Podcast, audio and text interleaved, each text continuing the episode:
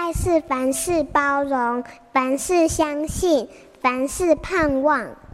幸福家庭练习曲。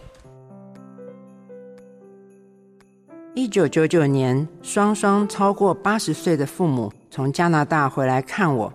我们在购物中心吃午餐，吃完饭，我看着冰淇淋店，心想：爸妈吃不吃得下？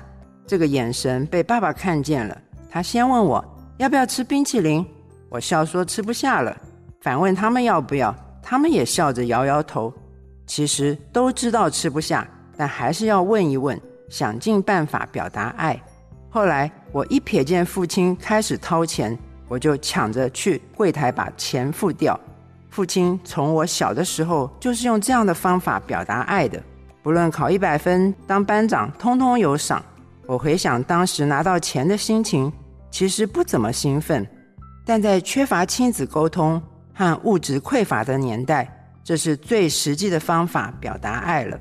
父母的主动给予也影响了我对孩子的教导。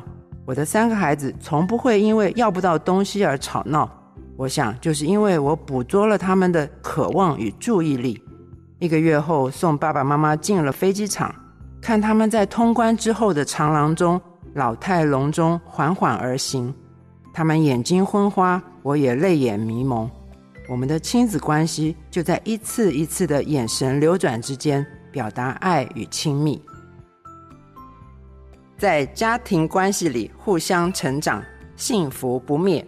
我是中华信义神学院顾美芬老师。本节目由好家庭联播网、台北 Bravo FM 九一点三、台中古典音乐台 FM 九七点七制作播出。幸福家庭值得努力，让爱永不止息。大义建设关心您。